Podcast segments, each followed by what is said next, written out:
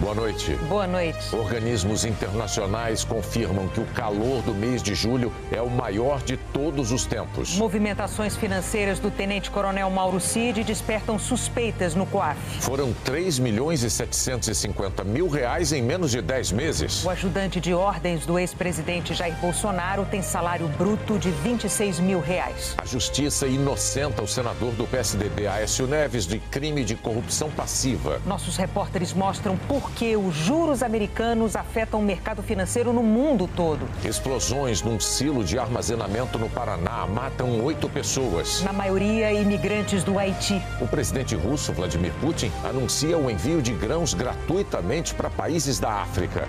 O Jornal Nacional está começando.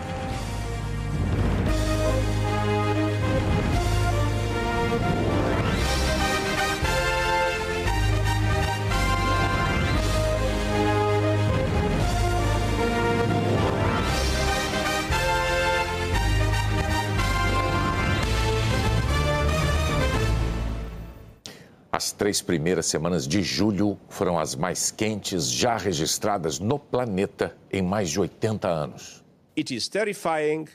A era do aquecimento global acabou.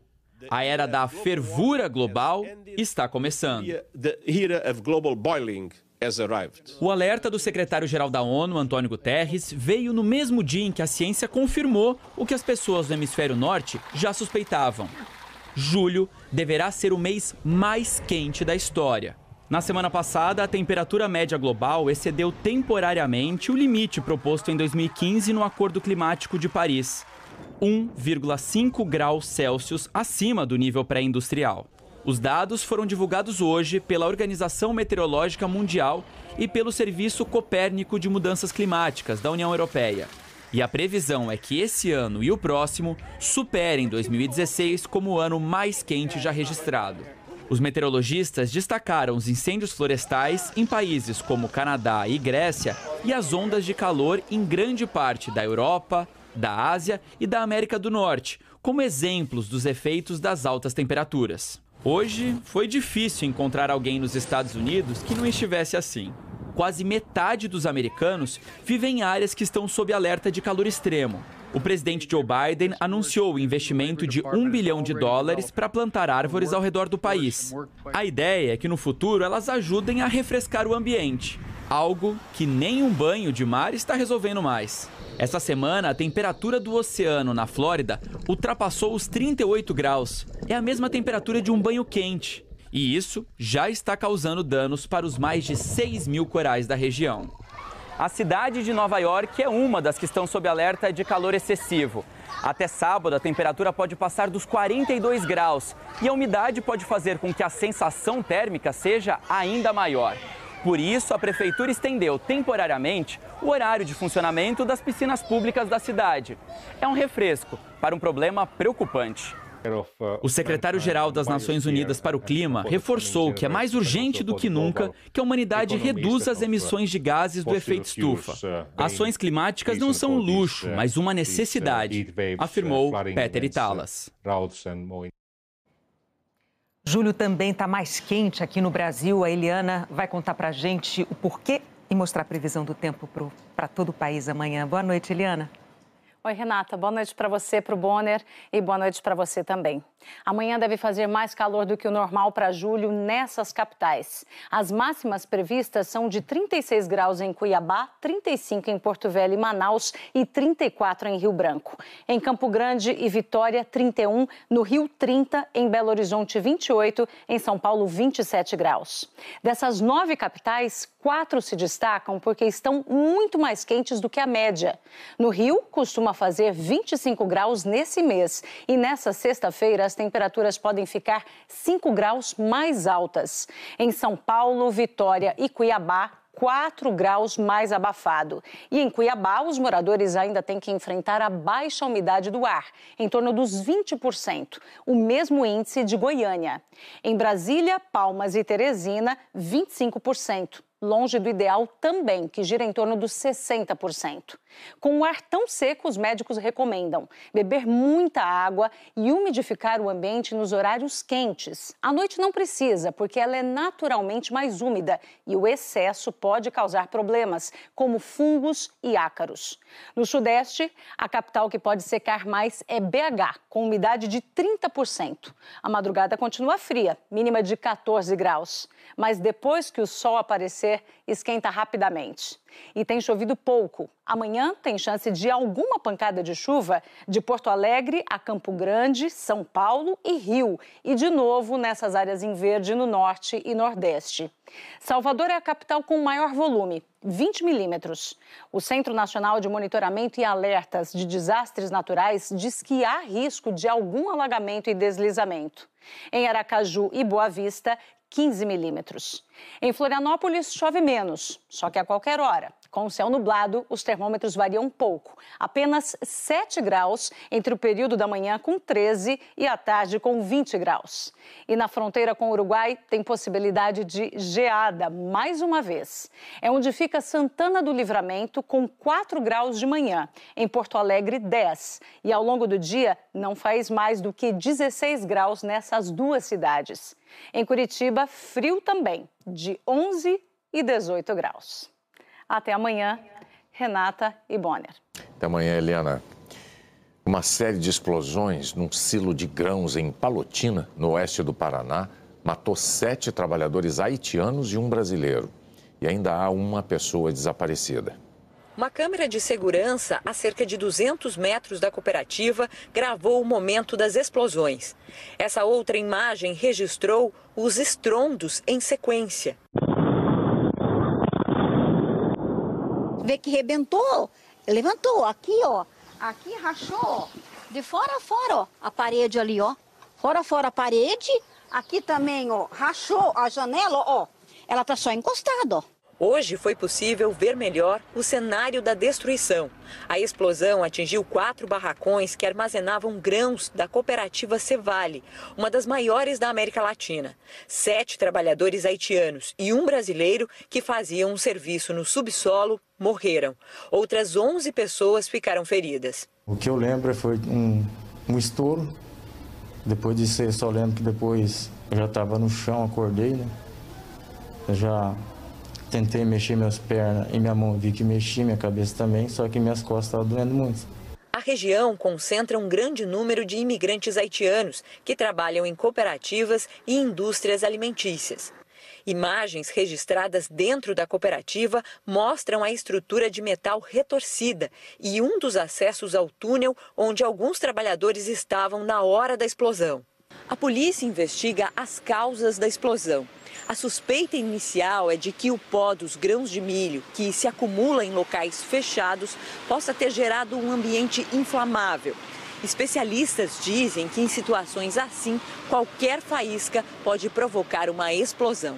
Tendo bastante desse pó e pela movimentação intensa, pela circulação de produto todos os dias, essa é uma unidade, por exemplo, que eu trabalho 24 horas por dia, né? É, você tem esse pó em suspensão e aí o que o terceiro elemento para que ocorra a explosão é uma faísca, é um ponto de acender esse, esse combustível dentro desse espaço fechado. Durante todo o dia, os socorristas trabalharam para encontrar o último desaparecido, também um haitiano.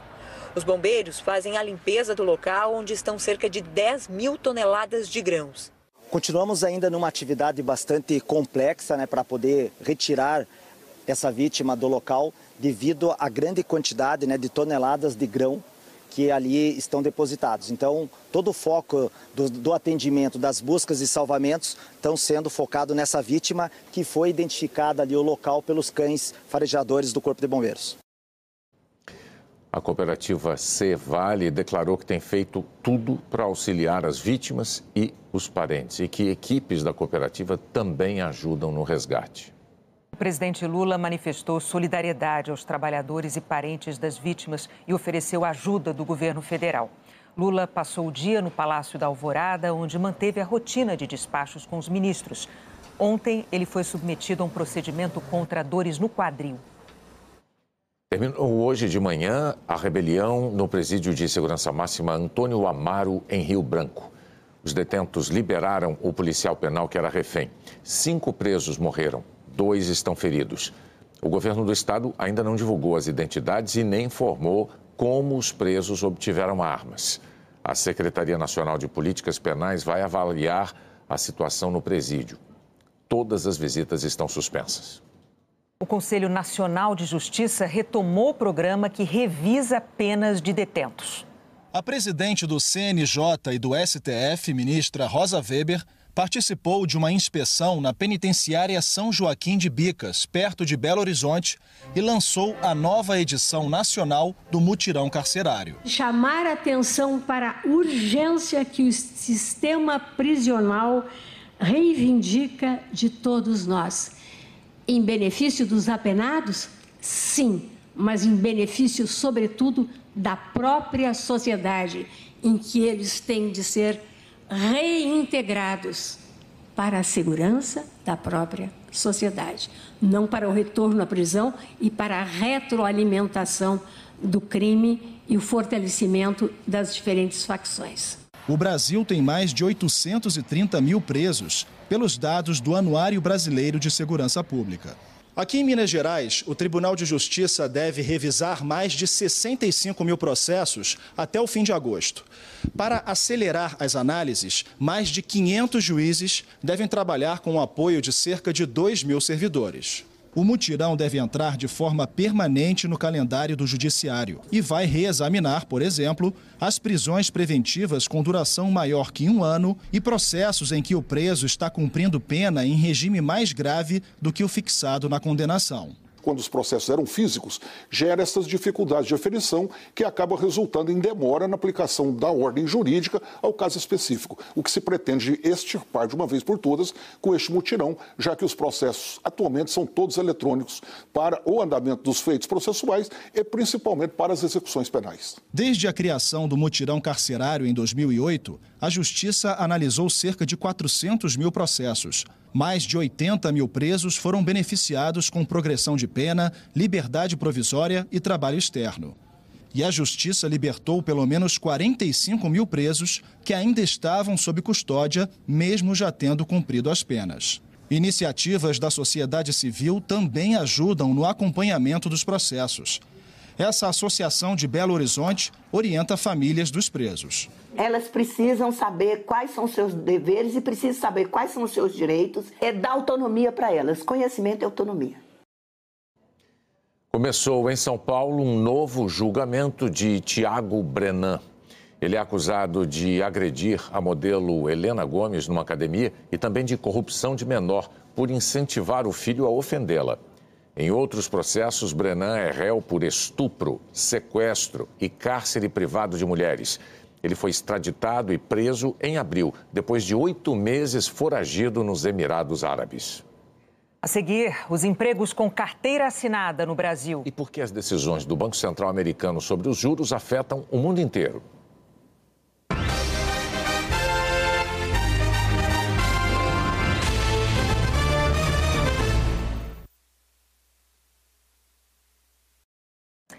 A indicação do economista Márcio Postman para a presidência do IBGE teve repercussão política em Brasília. Postman tem ligação com as alas mais à esquerda do Partido dos Trabalhadores, mas o instituto é vinculado ao Ministério do Planejamento e a ministra Simone Tebet, do MDB, não foi responsável pela escolha. Ao comentar o assunto, ela disse que vai acatar qualquer decisão do presidente Lula. Economista Márcio Postman foi presidente do Instituto de Pesquisa Econômica Aplicada, o IPEA, de 2007 a 2012, nos governos Lula e Dilma Rousseff. Em seguida, presidiu até 2020 a Fundação Perseu Abramo, ligada ao Partido dos Trabalhadores. Foi duas vezes candidato do PT à Prefeitura de Campinas, em São Paulo, e também a deputado federal. Não se elegeu. Hoje, preside o Instituto Lula. A escolha de Márcio Postman não é uma unanimidade. Assim que o nome foi confirmado, críticos lembraram que durante a gestão dele no IPEA houve demissões de funcionários que não pensavam como ele. A forte ligação do economista com o PT também preocupa.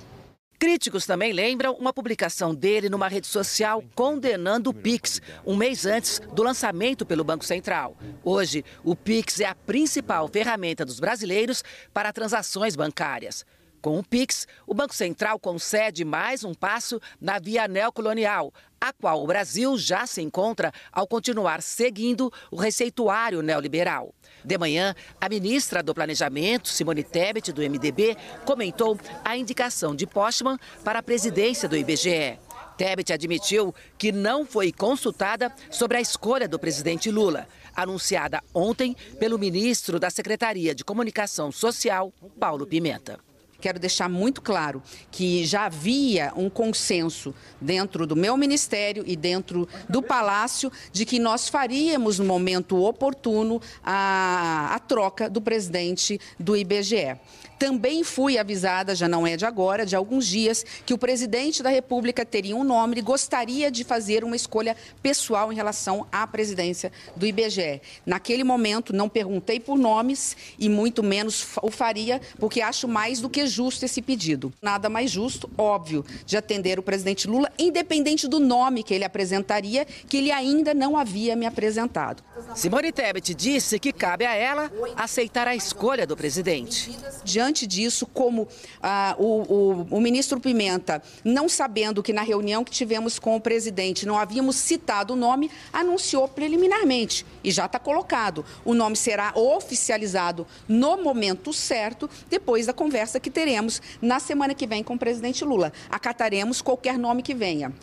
O nome já está posto? Já está posto. Será esse? Confirmei com a Casa Civil, confirmei com o ministro Padilha se era o nome do qual eles estavam se mencionando. Eles confirmaram que sim, e eu agora, o próximo passo é a semana que vem marcar uma reunião, quando a agenda permitir, com o economista, professor da Unicamp, Márcio Potman, que agora eu sei o nome dele, e que terei o maior prazer de atender, portanto, o pedido do presidente Lula.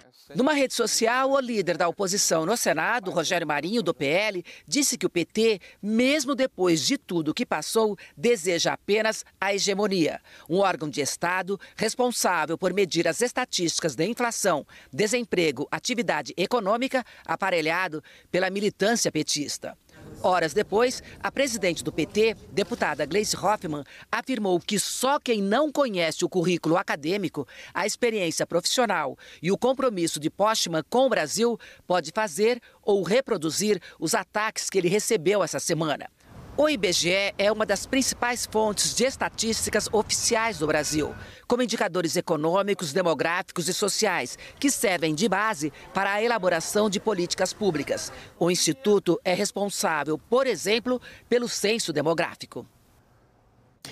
Em junho, a economia brasileira produziu um saldo de 157 mil empregos novos com carteira assinada. De janeiro até junho, o saldo é de 1 milhão de vagas formais geradas. Nos Estados Unidos, o combate à inflação está motivando um debate que os brasileiros também têm testemunhado por aqui. Os economistas estão divididos entre os que defendem a manutenção dos juros mais altos para perseguir a meta inflacionária e aqueles que acham que chegou a hora de mudar a política monetária do Banco Central americano. O mercado financeiro esperava um desempenho mais fraco da maior economia do mundo. No primeiro trimestre, o produto interno bruto, o conjunto de todos os bens e serviços produzidos pelo país, subiu 2% na taxa anualizada. O dado divulgado hoje mostrou que no segundo trimestre o crescimento foi de 2,4%. Impulsionado pelos gastos dos americanos, que este ano estão mais fortes, mesmo com a inflação acumulada em 12 meses a 3%.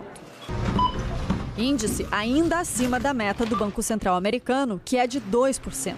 Com a chegada da primavera e do verão no hemisfério norte, os americanos gastaram mais com férias, com serviços como restaurantes e ainda, segundo o braço do Banco Central na Filadélfia, com ingressos para o show da cantora Taylor Swift. A turnê de uma das maiores pop stars do país impulsionou o turismo regional.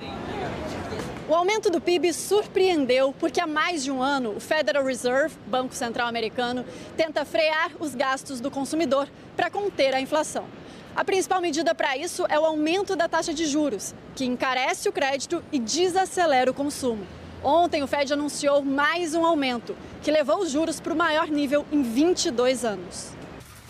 E o presidente do Banco Central, Jerome Powell, indicou que o Fed pode aumentar mais uma vez a taxa na reunião de setembro. Em pouco mais de três anos, a trajetória dos juros americanos mudou completamente. No início da pandemia, em março de 2020, o Fed decidiu baixar a taxa de juros a praticamente zero. O objetivo era facilitar o crédito e, assim, atenuar a crise econômica. Os juros ficaram estáveis por dois anos. Foi só em março de 2022 que o Banco Central voltou a elevar a taxa, com a alta inflação como novo inimigo. Daí para frente foram outros 10 aumentos seguidos. Com o de ontem, a taxa atingiu 5,5%. Os juros americanos têm reflexo no mundo todo. Quando eles sobem, a tendência é que os investidores retirem recursos de outros países para aplicar nos Estados Unidos. Isso porque os títulos americanos são considerados mais seguros. Falando o idioma economês dos Estados Unidos, a política do Banco Central divide especialistas entre os chamados pombos e falcões. Os pombos são aqueles contrários à alta dos juros. Os falcões são economistas a favor de uma política monetária rigorosa. O especialista Campbell Harvey, da Universidade Duke, avalia que o Banco Central americano está levando os Estados Unidos para uma recessão. Ele disse que o Fed cometeu erros graves esse ano. Deveria ter acabado com os aumentos na taxa de juros em janeiro. A força com que a taxa subiu é sem precedentes. Quando você tem taxas de juros a curto prazo mais altas do que no longo prazo, sempre acaba em recessão. O professor de finanças, Soren Sorescu, defende que não existia alternativa. A outra maneira de combater a inflação seria aumentar impostos ou reduzir gastos. Essas opções são inviáveis porque teriam que passar pelo Congresso. Então, o Banco Central teve que agir com a única ferramenta disponível: aumentar as taxas de juros. Explica. Embora discordem da política monetária adotada até aqui, há um consenso entre os dois economistas sobre o futuro.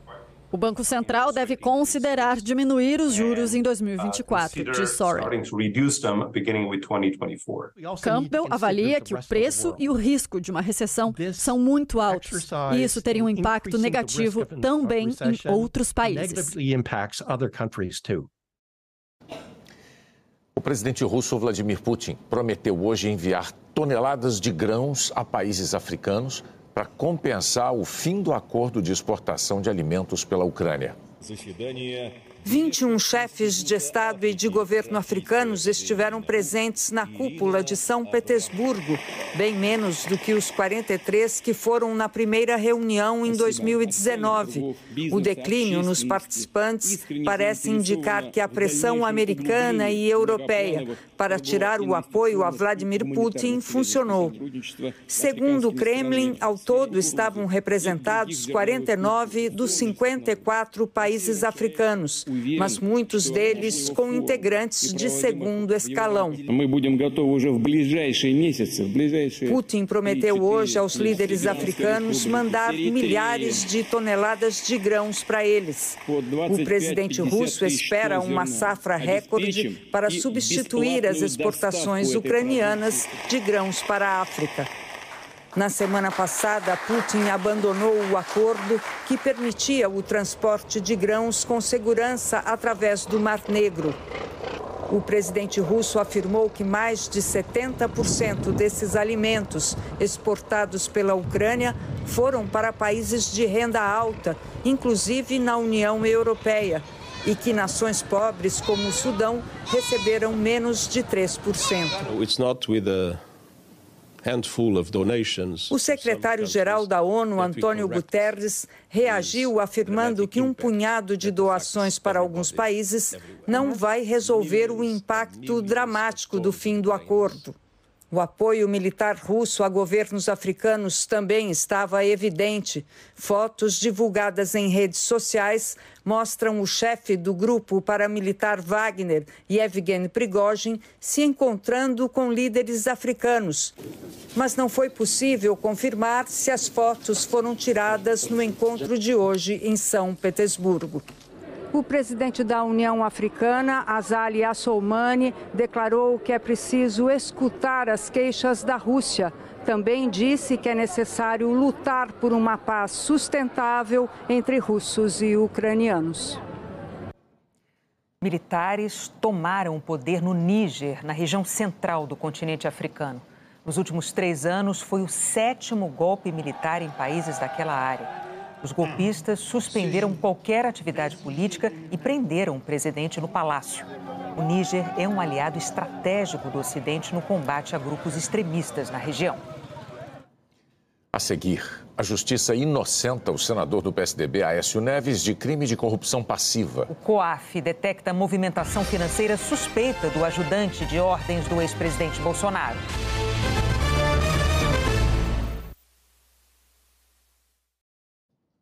A justiça americana acrescentou hoje três acusações contra o ex-presidente Donald Trump no caso dos documentos sigilosos que ele guardava em casa na Flórida depois de deixar a presidência. Os promotores incluíram acusações de que Trump tentou alterar, destruir ou esconder provas e induzir outra pessoa a fazer isso por ele.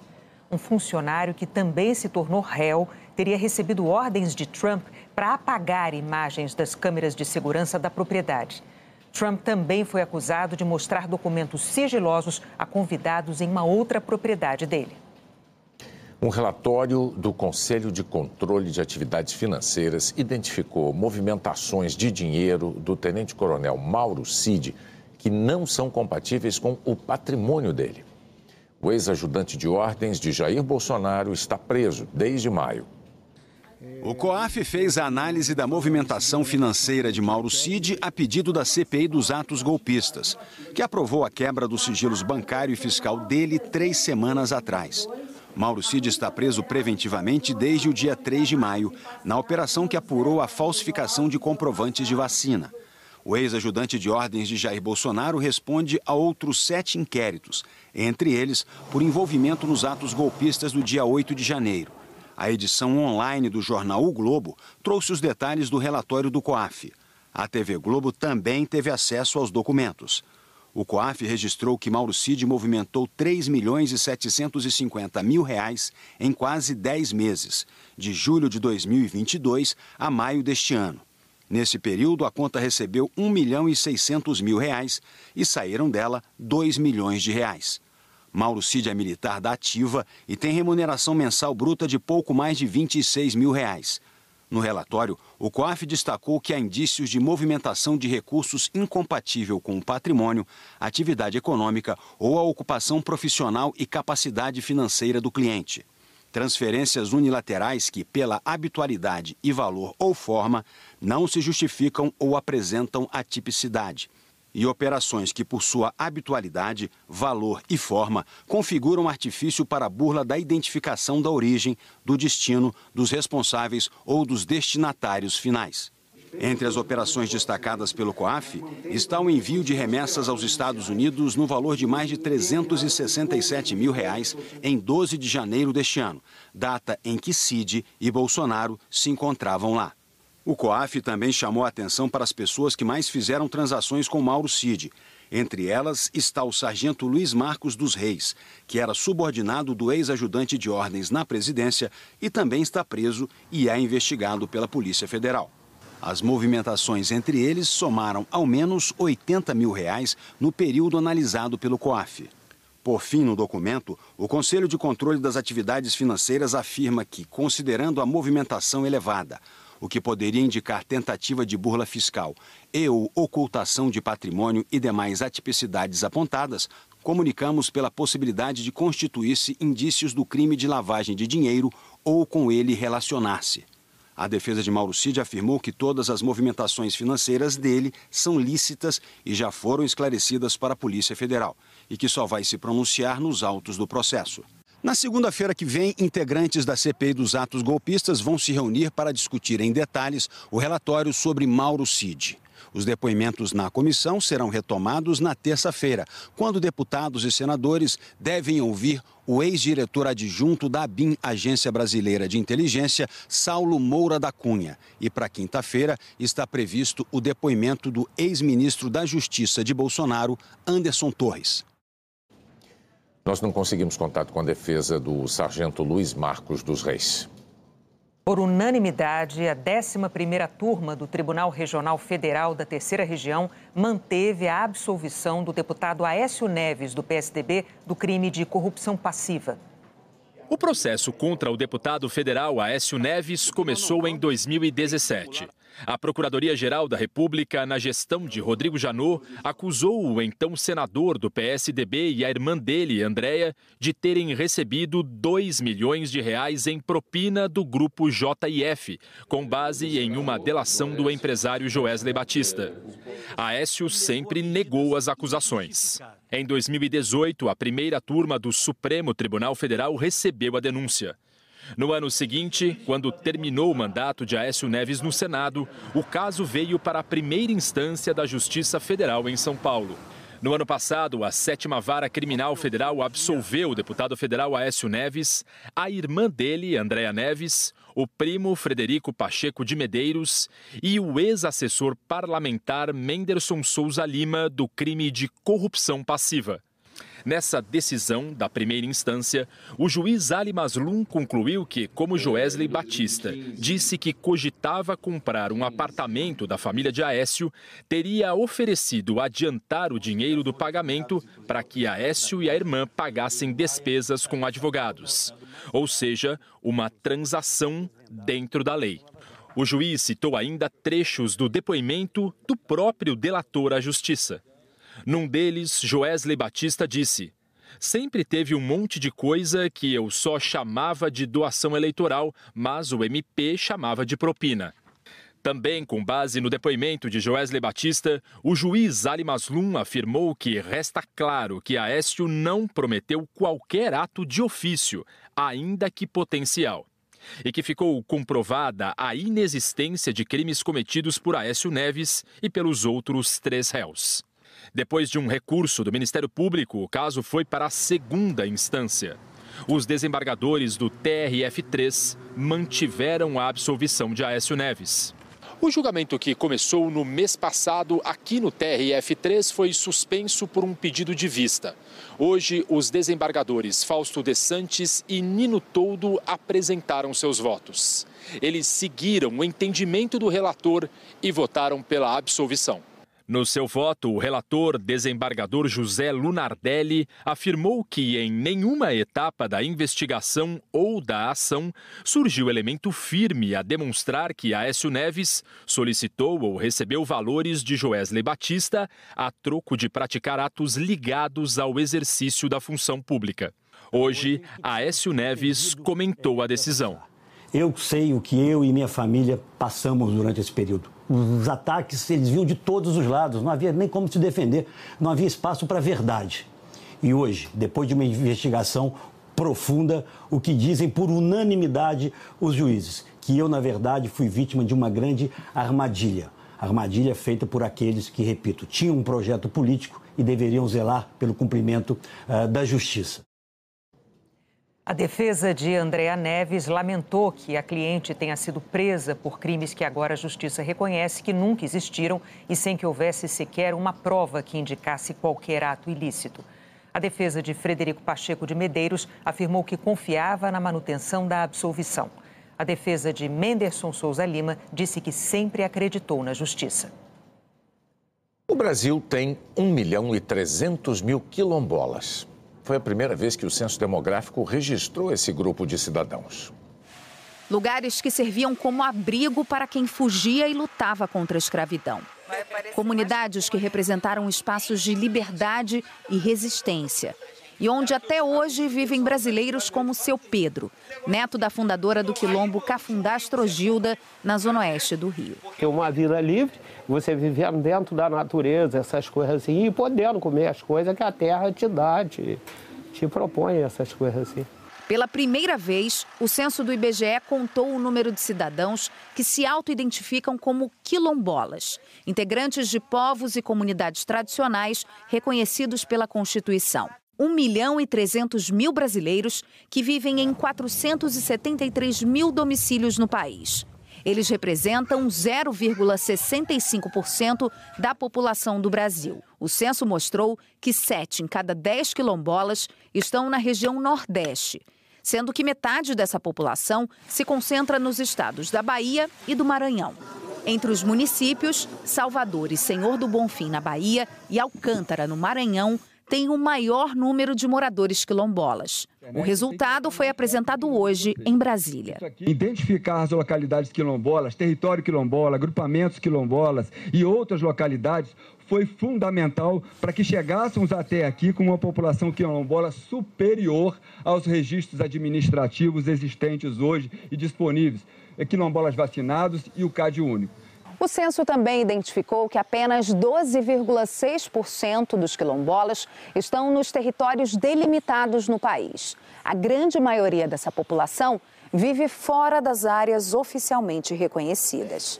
Isabela atuou no censo em comunidades quilombolas do Rio. Essa identificação dos quilombolas e como eles vivem, né, onde eles vivem, ela é importante para você para eles depois com o tempo, a partir dessa identificação, tentar trazer um pouco mais desses serviços públicos para a vida deles. Muitos chegam aqui e dizem, ah, não imagino que aqui tenha um lugar desse.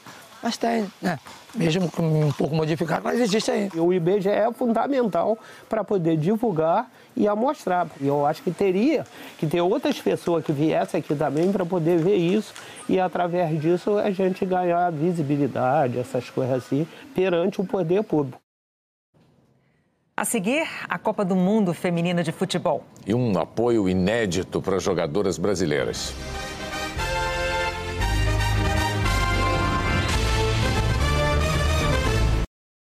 A seleção da Nigéria venceu a da Austrália e conquistou a primeira vitória de uma equipe africana nesta Copa do Mundo. Com a presença de quase 50 mil torcedores no estádio, as australianas saíram na frente. Gol de Van Egmond. Logo depois, Canu empatou a partida. O Rally fez o gol da virada. E Oshuala aumentou ainda mais a vantagem das nigerianas. Kennedy descontou de cabeça, mas não foi o suficiente. Essa foi a primeira vitória de uma equipe africana neste Mundial. Nigéria 3, Austrália 2. No confronto entre as duas finalistas da última Copa, deu empate. Horde fez o gol da Holanda e Huron empatou para os Estados Unidos 1 a 1. Em 2019, as norte-americanas foram as campeãs. A seleção feminina de Portugal conquistou sua primeira vitória em Copas do Mundo, 2 a 0 sobre a equipe do Vietnã com gols de Thelma Encarnação e de Kika Nazaré. Amanhã o Sport TV transmite China e Haiti às 8 da manhã, horário de Brasília. A seleção brasileira volta a campo no sábado para enfrentar a equipe da França e com um apoio inédito. Quem vê de fora se sente de olhos ainda mais vendados. São atividades incomuns no esporte de alto rendimento. Mas na seleção brasileira feminina, elas acontecem diariamente nos treinos. As vencedoras vibram muito. Ganham prêmios, como essas figurinhas de um álbum sobre elas mesmas. Na verdade, quem vence é o grupo. Que é, realmente a gente esteja juntas e isso traz para o grupo um ambiente mais saudável, mais alegre, é, mais respeitoso também uma com a outra, independente da idade, independente de tudo. Essas atividades despertam uma competitividade positiva. Tudo isso começou em 2019, quando a comissão técnica da sueca Pia Sundhage assumiu o comando da seleção feminina. Mas esse trabalho específico tem a participação de uma brasileira. Conseguir entender tanto a mentalidade sueca quanto a brasileira e fazer essa interlocução realmente foi uma das grandes frentes de trabalho minha. A Marina Gusson é a primeira psicóloga a participar de todo o ciclo de Copa do Mundo de uma seleção brasileira, masculina e feminina. Nos últimos quatro anos, além de acompanhar as jogadoras, ela ajudou a Pia Sundhog a se conectar com o time. A leveza tem sido uma característica uh, que faz com que a gente traga o melhor dessas atletas, porque remete o que fez elas começarem a jogar futebol. Né? Eu costumo dizer que é aquela menina no campo que alguém virava e falava, duvido. Além do trabalho coletivo, as individualidades também recebem atenção, pois esse é um grupo heterogêneo, com 11 estreantes em Copas e com veteranas de perfis bem diferentes. A goleira Letícia Isidoro está no terceiro Mundial da carreira, mas entrou em campo pela primeira vez na segunda-feira contra o Panamá. O jogo de sábado contra a França vai ser um teste de fogo para o qual ela treinou o corpo e a cabeça. Tem acompanhamento também fora da seleção, porque eu entendi que é muito importante você estar com a cabeça boa, para que o externo não te atrapalhe e você chegue aqui e desfrute da melhor maneira possível. Com a segurança de que a preparação foi bem feita, o desafio de vencer a França pela primeira vez na história parece um pouco menor. Ninguém aqui deixou de ter o pé no chão, mas que pode se olhar e falar: eu tenho, eu mereço sonhar que isso é possível. Eu construí, eu trabalhei para isso. O Jornal da Globo é depois de The Good Doctor. Boa noite. Boa noite, até amanhã.